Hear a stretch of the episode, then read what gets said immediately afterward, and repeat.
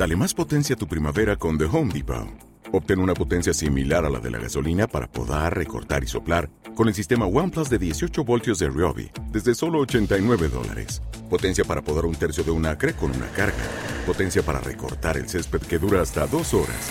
Y fuerza de soplado de 110 millas por hora. Todo con una batería intercambiable. Llévate el sistema inalámbrico OnePlus de 18 voltios de Ryobi. Solo en The Home Depot. Haces más. Logras más. Es decir, ¿cada cuánto tiempo queréis, bajo vuestro punto de vista, vuestra experiencia como increíbles e ilustres entrenadores, que debéis o que normalmente soléis cambiar los ejercicios a vuestros atletas? Antes ha empezado Aitor, ahora empieza Ángel. Ángel, tienes dos minutos para poder debatir y, y zumbarle las que necesites a Aitor. Luego, Aitor, obviamente, tú también le vas a zumbar, no te preocupes, no te pongas Gracias, Álvaro. Vale. Empezamos en 3, 2, 1, cambio de ejercicio. A ver, aquí no hay ninguna regla escrita, o sea, no hay un tiempo concreto de decir cada X semanas tienes que cambiar los ejercicios. Sí es cierto, como, como ya he dicho muchas veces, que la adherencia al entrenamiento para mí es un pilar fundamental del, del propio entrenamiento. Y hay personas que si no le haces un ligero ajuste en, en el entrenamiento de cambiar algún ejercicio, pues sienten o que te están pagando para nada o que mm, se les hace monótono, no les crea esa adherencia, esas ganas de entrenar. Entonces podrías aprovechar a cambiar un ejercicio analítico, dos, o meterle alguna técnica de alta intensidad cambiando el ejercicio por uno similar.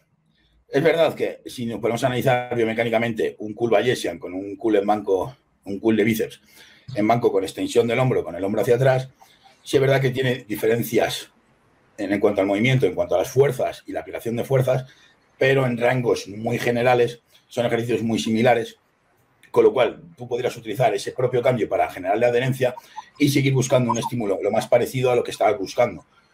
Siempre buscando la adherencia. Si es cierto que personas que tengan una conciencia de entrenamiento, que tengan ya esta mentalidad un poco más, vamos a decir, friki, entre comillas, de conocimiento sobre el entrenamiento en sí, puedes aprovechar a, a alargar las semanas hasta que terminen de progresar o no progresen un ejercicio y todo esté bien, se recuperen bien y todo esté optimizado al máximo.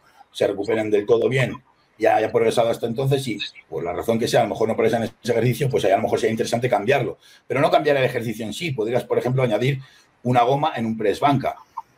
Y ahí ya estás cambiando el ejercicio, porque la aplicación de fuerzas es diferente, pero el patrón de movimiento es casi el mismo, salvando pequeñas diferencias al añadir la goma. Y ya estás cambiando algo, pero ahí ya lo, lo, puedes alargar incluso 8 o 12 semanas. Es que va a depender mucho de la persona, pero no hay ninguna regla escrita y personalmente pienso que a veces depende de la adherencia de la persona. Muy bien. Aitor Zabaleta, AKK Fuerza Diario en redes sociales, es tu turno. Bueno, Ángel, has dicho muchas cosas, algunas más interesantes que otras. Eh, has dicho que no hay reglas escritas, pero sí que hay reglas escritas y de hecho has comentado una nada más acabar, para que veáis lo falso que es.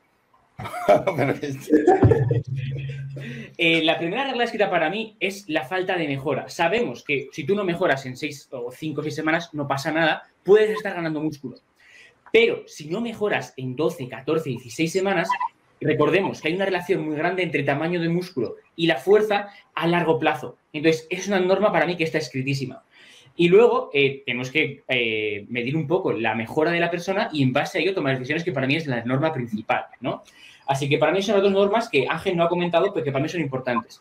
Él mejora, él comenta mucho la, la adherencia, pero para mí en el cambio de ejercicios es un poco más ver qué es lo que funciona. La adherencia es importante, pero ¿qué es lo que está funcionando? Por ejemplo, estoy hablando de fuerza, no de hipertrofia en este caso, pero yo odio eh, la variante eh, halting del peso muerto, pero es que me ha dado muchísimos kilos y eso me genera adherencia porque estoy mejorando.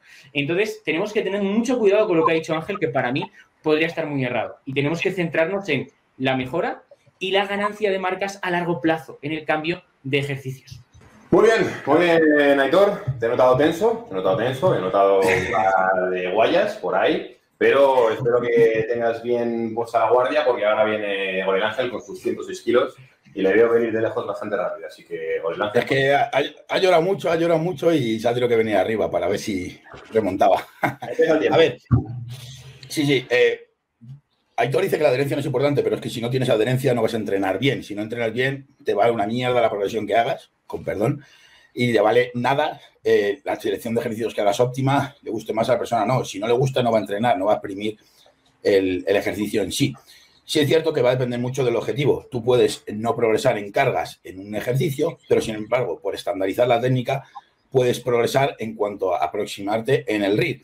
Incluso puedes estar varias semanas sin aumentar ni el número de repeticiones, ni eh, aumentar la intensidad.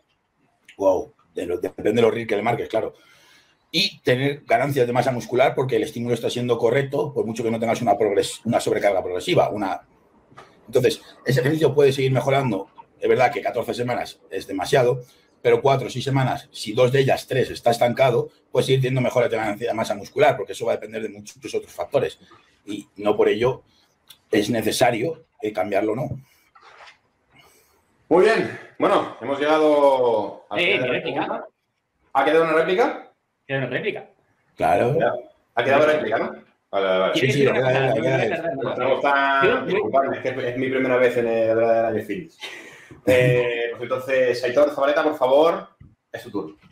Considero que la adherencia sí es importante, pero que no se consigue únicamente porque te guste un ejercicio. Yo pongo el peso muerto a casi todos mis clientes porque creo que es un ejercicio que tiene una progresión en cargas buena y eso motiva. Entonces, cuando lo pongo a nadie le gusta porque molesta la espalda, porque es un ejercicio tal, pero luego les acaba motivando a todos.